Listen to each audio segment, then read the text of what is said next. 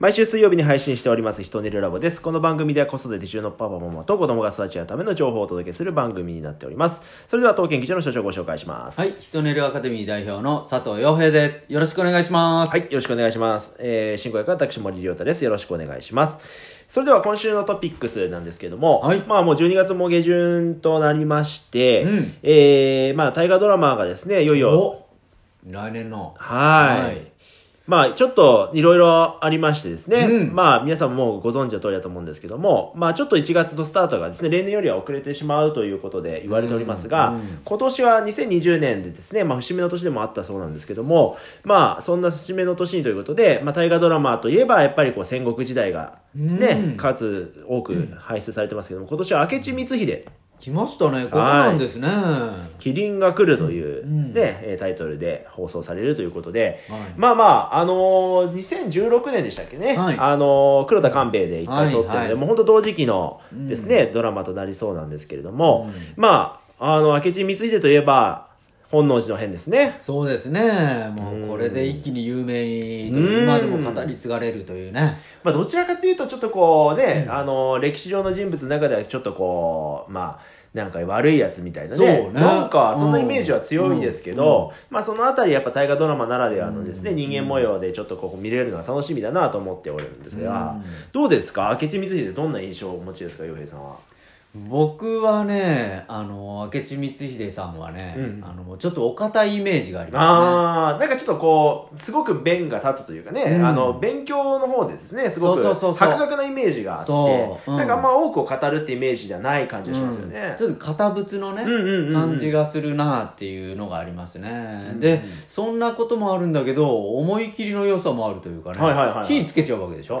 まあそうですね。ええ。まあ、なんか今までの歴史上の話では、例えば信長に蹴られたりとか、うん。いじめられたりとかなんかそんなんがあってイライラして火をつけちゃったっていうふうに僕らの子供の頃の教科書というか、そうですね。なんか漫画日本史みたいなの読むとうん大体そのシーンがあったりするだからそういうイメージで刷り込まれてるので、今回の大河ドラマでどういうイメージに変わるのかっていうのもちょっと楽しみ。そうですね、ううんん本当おっしゃる通り、なんかそういうイメージはありますよね。ちょっと前の歴史の感じだと。うん。で、歴史なんか、これって僕らはあの、もう事実だと思ってきたけど、うん今でもコロコロ変わってますからね。ね歴史のこの、この人の生き様とかなんか、うんうんね、巻物みたいなのが出てきて、ねえこの資料にはこう書いてたから実はこうだったみたいな。だって今知ってる信長でさえもはいは違うんだよ。え？どういうことですか？僕らのイメージどう？もうめっちゃ怖くない？いやもうなんか独裁者とかねそこまで言っちゃうとちょっとあれですけど、でもそれぐらいのなんか強いなんかこうね権力で、うん。まあそれこそね中野ば殺してしまえっていうあのイメージでバサバサやってったイメージですよね、魔王だよ。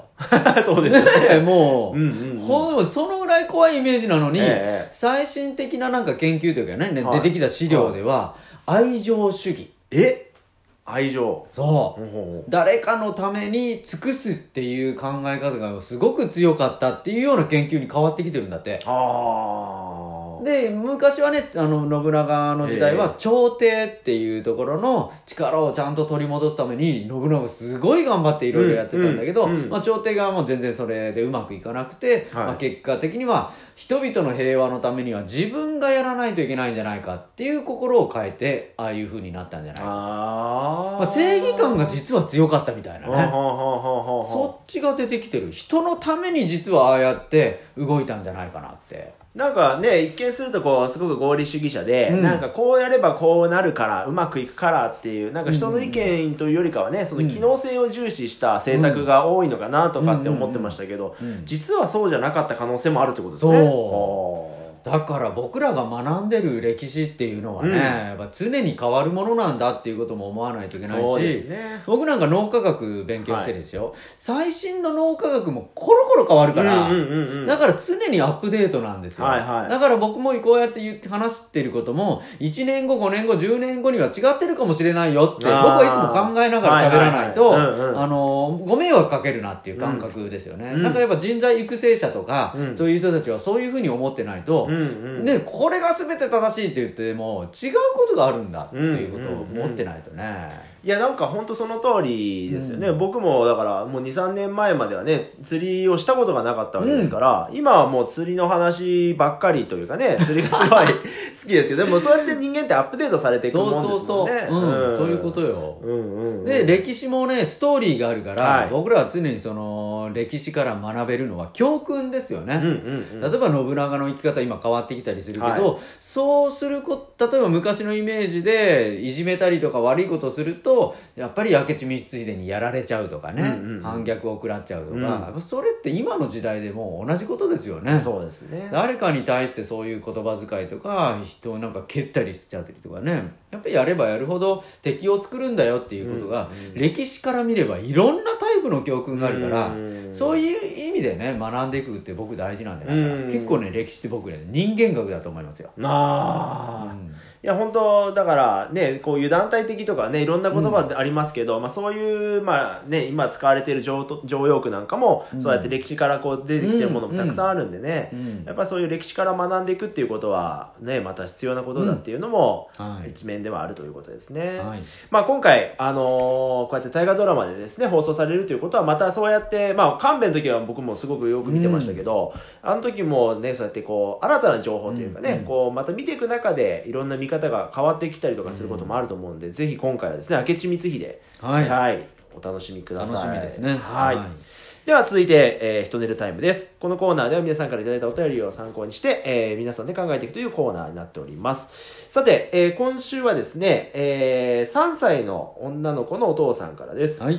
えーいつもこの、まあ、放送を聞きながらですね、体験とか挑戦することが大事だということで、子供と一緒にいろんなことをやってみようということで提案をしていますと。ところが、うちの子は何をやるにも怖がってしまい、なかなか体験まで行き着きません。うん。えー暗いところに行けばお化けが出る。火を見れば怖い、えー海に行けば危ないと言って入らないということが続いているそうです。どうやったらこういう子でも体験ができるようになりますかというお便りです。はい、はい。素晴らしい子だと思います。うんうんうんあのね生存本能ですから3歳の頃なんか特うんに、うんうんね、だから怖いって感じられるっていうのは自分の身を守るスキルをもう身につけてるっていうことなんですよ、はいはいはいだからそこを無理やりっていうよりも、うんうん。あよくこういう怖いっていう感覚を持ててるんだっていうそこをね褒めてうん。自信を持たせてほしいの、はいはいはいはなんでかって言ったらチャレンジする時っていうのは、うん。安心感と自信がないとできないの、で自分が何かやっても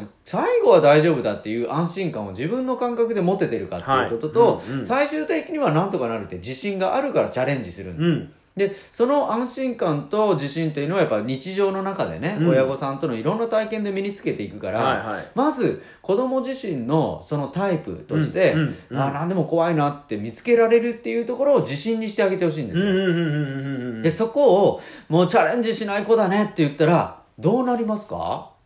いやもういやもういいよってなっちゃいますね。僕はもう、うん。私はなんかそんなんあのチャレンジできない子なんだって思っちゃう、うん。それマイナス効果ですよね、うん。だから今の生存本能が出てるそこを認めてあげるんですね、うんうんいやよくそういう怖が怖がったりとかそういうイメージができるよね。それって自分の身を守るために大事なんだよ、うんうっんていうことを言ってると私これでいいんだっていう安心をするようになる、うん。それが安心感の訓練なんですね、うんうんうんだからまあやっぱアプローチの方法は親としてはそういうねまず子供を認めて安心感を持たせてそれを自信に変えてあげるってうんいううんプロセスでね、うんうんあの話をしてほしいなと思いますね、うんうんうんうん。なるほど。やっぱよく確かにねこの話ってあるなって思いますよね、うん。なんかこう怖がったりしてしまうとか、うん。危ないとかっていう気持ちっていうのは割とちっちゃい子でも言いますよね。そうそう、うん。うん。逆にね僕ねすげえチャレンジした人の話も聞いてみたいんですよ、はいはいはいはあのーこの前なんですけどね海に行ってボートで釣りしてる時に、ええ。なんかタイが釣れたいらしはいはいいんですね、はいはでタイが釣れた瞬間うんで引き上げてるそのものを、いええ。なんとスマートフォンで撮影しようとした人がいるんですよ。はいはいはいはね、ええそんなだってもう、グラグラですよ。サップだから。ええええもう足場も悪いのに、うん。さらに両手使ってんのに、うん。どうやってスマートフォンで撮影するかっていうことをやって、なんと、ええええ。ーまずスマートフォン落としたの？えはいそうですね。ね。で、そして、竿も落としたの、えーはい。あの、スマートフォン落としちゃって、うん。あーっとなって、取取ろうと思ってですね、手を差し,、差し出して、あ、落ちるって思ったんですけど、それでもいけると思って行ったら、そのまま、ボジャーン 自分も落ちた。は そのチャレンジ精神はどこから来てんの？みたいな。い。いやー、これは私の話ですね。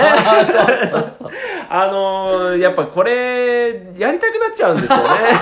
そうやね。まあ、あの、釣れるそうだっていうかね、釣れる瞬間をね、収めておいて、またそれをですね、皆さんにこう見てもらえればなと思って、やっちゃったら失敗しちゃったんですけど、いやー、やっぱり、なんでしょうね。でもこれも、まあ、いいやってどっかでは思いながらもうん挑戦したのは、昔だったらなかったかもしれないですね。あーでも、やっぱそれをしたいなっていうのは、超えちゃうんでしょうね、興味が。そうなの。これがは、前回もちょっと話をしたのかな。人のためとかになると、はい自分を超えるっていう考え方があって、えで、例えば、タイを釣れた瞬間をみんなに見せてあげたいなとかうんなると、普通より頑張っちゃうんだよね。そうですね。実はね、これ同じことも僕もやっちゃってね。でまあ、あの、スマートフォンを落とすわけじゃないし、ええ自分が転覆するわけじゃないんだけど、自分とね、お母がはい一緒に、僕と一緒に釣りしよって、えで、僕も釣れたんですよ。はいはい大物釣れたんだけど、お母にもかかって、それ、撮影してあげようと思った。えはいそしたら僕の分はもう逃げられちゃった。あげときゃよかったのにってうんね。でも人のためってなったら、やっぱ優先しちゃうっていうのがね、やっぱ出てきちゃうっていうのもあってね。そうですね。はいまあやっぱり、こう、挑戦していく中でそういうフェーズが出てくるっていうこともあるんで、そうです何事もですね、まあ、あの、まあ本人がやりたくなればうん応援してあげつつ、うんそういうね、チャレンジをどんどんできていけばいいのかなというふうに思いますね。はい。はい、ありがとうございました。それではこの番組はですね、えーこのようにお便りをいただきながらやっておりますので、ぜひ、ヒトンネルアカデミーで検索していただきまして、LINE アットから、えー応募していただければというふうに思っております。それでは今週もどうもありがとうございました。ありがとうございました。